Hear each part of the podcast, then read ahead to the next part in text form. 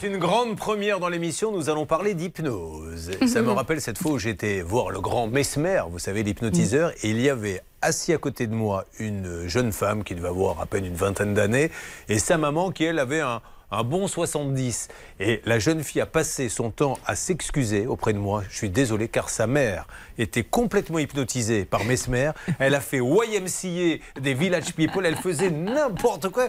Et, sa fille lui disait Mais arrête, maman, on est ridicule. Vous aviez la vieille dame qui disait YMCA. Et la fille s'excusait auprès de moi. ah, quelle belle anecdote, Julien. Alors.